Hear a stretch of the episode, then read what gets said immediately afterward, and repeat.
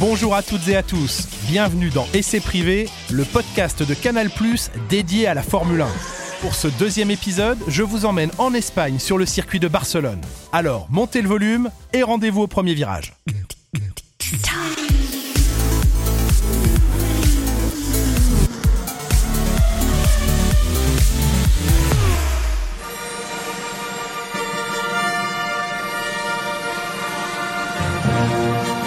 La revanche d'un pays, d'une région, d'une ville.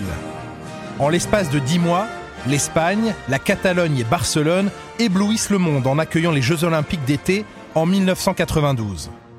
Quelques mois avant, ils subtilisent également aux ennemis madrilènes et andalous l'organisation du must de la course automobile, le Grand Prix d'Espagne de Formule 1.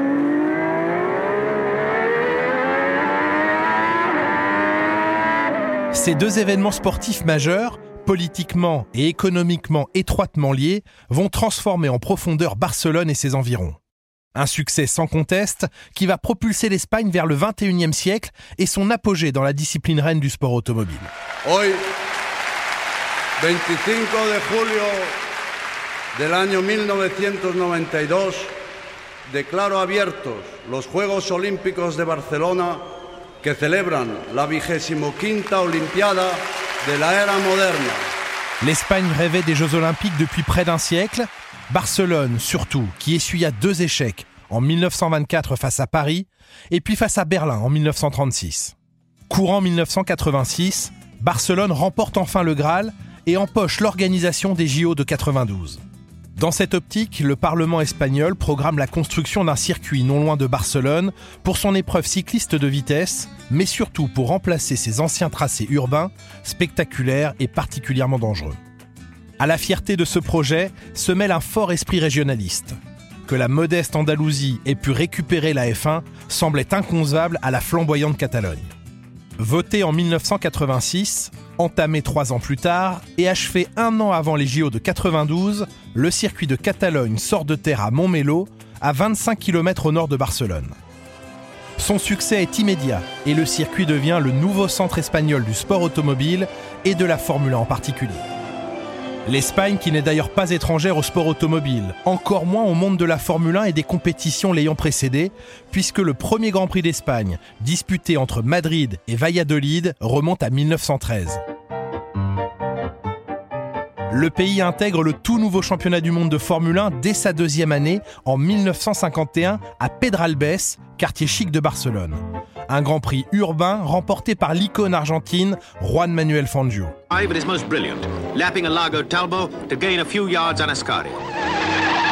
Even the great Farina spins. So does.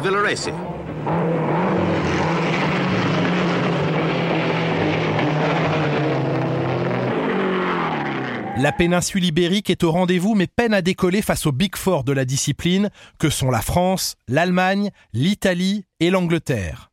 En Espagne, seule une dizaine de pilotes de second rang parvient à émerger. Le Grand Prix, lui, se pérennise tant bien que mal, mais ballotté entre divers lieux de fortune où la sécurité tutoie souvent les limites. Après le dangereux circuit de Pedralbes, le Grand Prix d'Espagne se délocalise en 1968 à Jarama, sur un circuit permanent situé au nord de Madrid. Mais dès 1969, la F1 s'installe sur les hauteurs du vieux Barcelone, dans ce qui deviendra plus tard le Parc olympique de Montjuic.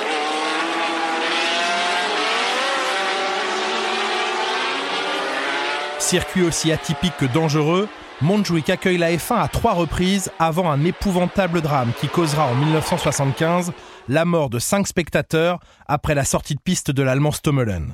Exit Montjuic, retour éphémère à Jarama jusqu'en 81, puis plus rien. L'Espagne devra attendre 1986 pour que Jerez et la Frontera, au sud de l'Andalousie, laissent de nouveau résonner les moteurs de Formule 1. Jerez accueille la F1 de 1986 à 1990 voit Prost et Senna l'emporter chacun deux fois et Nigel Mansell une seule fois.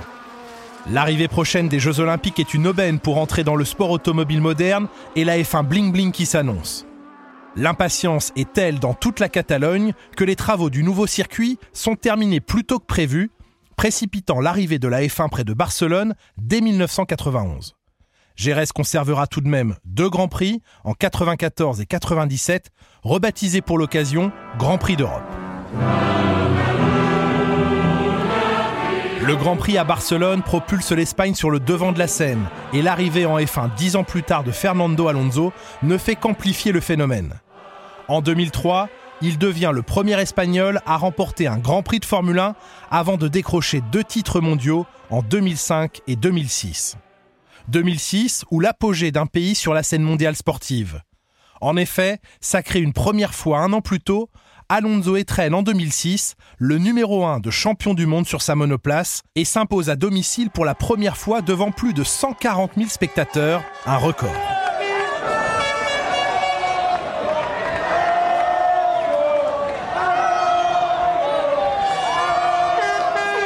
Les débuts du Grand Prix d'Espagne en 1991 s'étaient déjà montrés flamboyants, la pluie ayant rendu cette première édition particulièrement excitante. Un trompe-l'œil, tant la piste catalane ne démontrera que trop peu souvent ses qualités spectaculaires. Ayrton Senna et Nigel Mansell, séparés par seulement 14 millièmes de seconde à l'arrivée du Grand Prix à Jerez en 1986, nous offrent, à l'occasion de ce premier Grand Prix disputé à Barcelone, une revanche légendaire. Roue contre roue, à plus de 300 km heure, la Williams de l'anglais et la McLaren du brésilien offrent à la Formule 1 des images mémorables dans un jaillissement d'étincelles.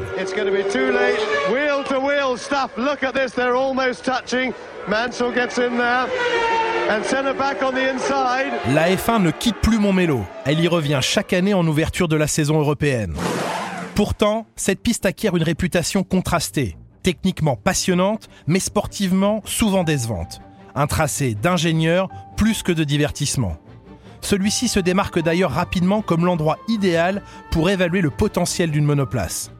La grande variété de virages proposés permet en effet de distinguer les bonnes des mauvaises Formule 1. C'est ainsi que depuis 1999, le tracé catalan est fréquemment utilisé comme piste d'essai entre les Grands Prix et durant l'intersaison. Le circuit offre une succession de virages aux rayons et à la dénivellation très différentes, permettant de tester le niveau de charge aérodynamique des F1 à différentes vitesses. Mais tout commence par cette longue ligne droite d'un kilomètre menant au premier virage.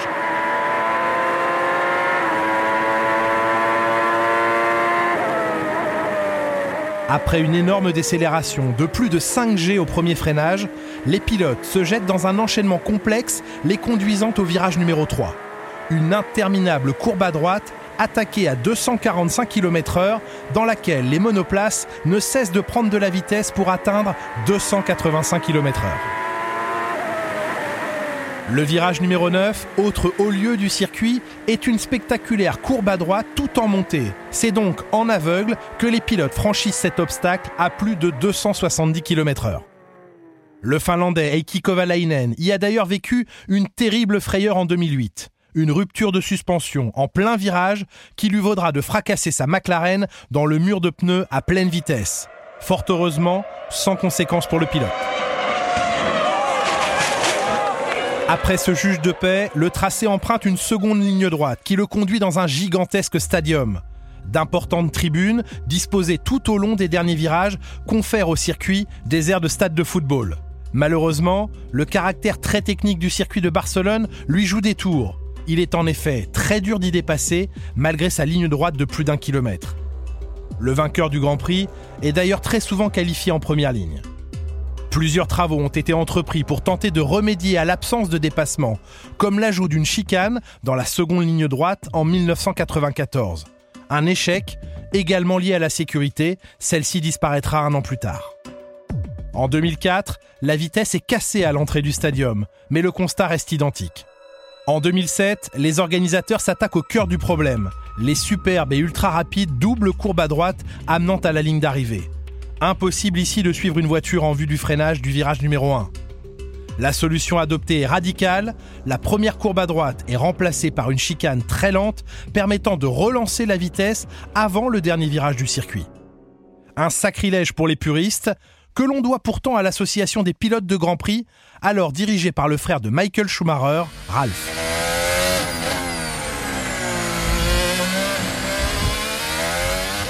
Pourtant, le circuit de Catalogne a su marquer l'histoire et demeurer dans les mémoires. Quatre ans après sa lutte légendaire de 91 avec Ayrton Senna en pleine ligne droite, Nigel Mansell, champion du monde en 92, y dispute sans le savoir son dernier Grand Prix. Parti conquérir l'Amérique après son sacre en F1, revenu chez Williams en 94, le moustachu rempile en 95 chez McLaren cette fois. Mais il n'est plus au niveau, pas plus que sa monoplace. Fragilisé à l'entame du Grand Prix d'Espagne, Mansell décide d'abandonner la course après 18 tours et un passage dans le gravier au virage numéro 7. Deux semaines plus tard, il n'est plus pilote McLaren, c'est la fin d'une carrière qui aura duré 15 ans et 187 Grands Prix. En 1996, c'est au tour de Michael Schumacher d'entrer dans la légende. L'Allemand est alors double champion du monde avec Benetton et a déjà marqué le Grand Prix d'Espagne en 94 en finissant deuxième avec une boîte de vitesse bloquée sur le cinquième rapport. Deux ans plus tard, celui-ci frappe encore plus fort. Arrivé chez Ferrari en début de saison, Schumacher court toujours après sa première victoire en rouge face à des Williams bien plus compétitives. Relégué après d'une seconde en qualification le samedi, l'Allemand prend le départ d'une course lancée sous le déluge le lendemain. Une véritable démonstration de pilotage de l'Allemand qui dépasse tour à tour Damon Hill et Jacques Villeneuve par l'extérieur et s'impose finalement avec 45 secondes d'avance la première de ses 72 victoires pour Ferrari, définitivement l'une de ses plus belles.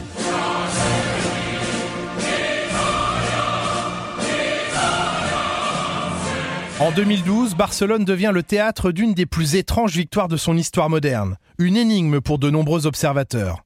Le drapeau à damier adjuge en effet la victoire à Pastor Maldonado après que celui-ci ait également signé la pole position la veille. Son écurie, Williams, n'avait pourtant plus remporté de Grand Prix depuis 2004, mais s'impose ce jour-là grâce à son surprenant pilote vénézuélien.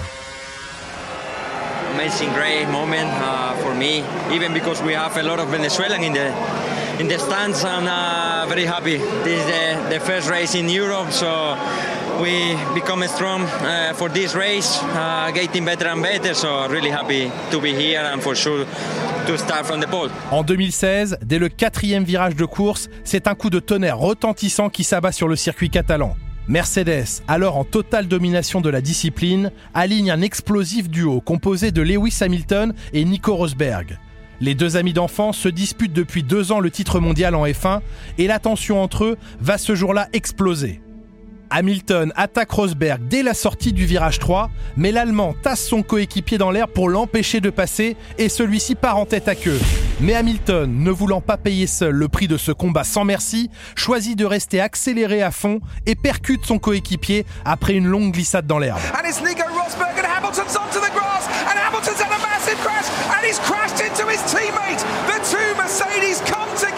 Un double abandon spectaculaire qui déterre définitivement la hache de guerre entre les deux hommes.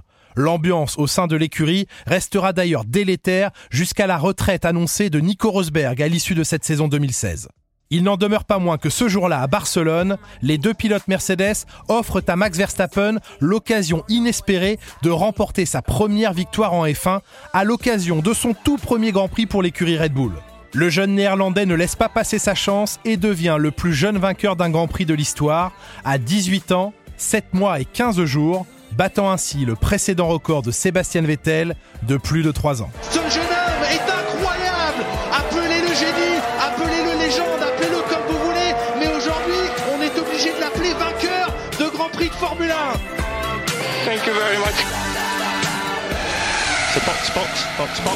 Merci d'avoir écouté ce podcast. On se retrouve le week-end du 21 mai pour un nouvel épisode consacré cette fois au mythique Grand Prix de Monaco. D'ici là, n'hésitez pas à vous abonner pour ne manquer aucun rendez-vous au premier virage. Tous les épisodes de ce podcast sont à retrouver sur MyCanal et sur toutes les plateformes d'écoute en ligne. En attendant, on se retrouve chaque week-end de Grand Prix pour vivre tous ensemble et en direct les essais libres, les qualifications et la course bien sûr et c'est seulement sur Canal+.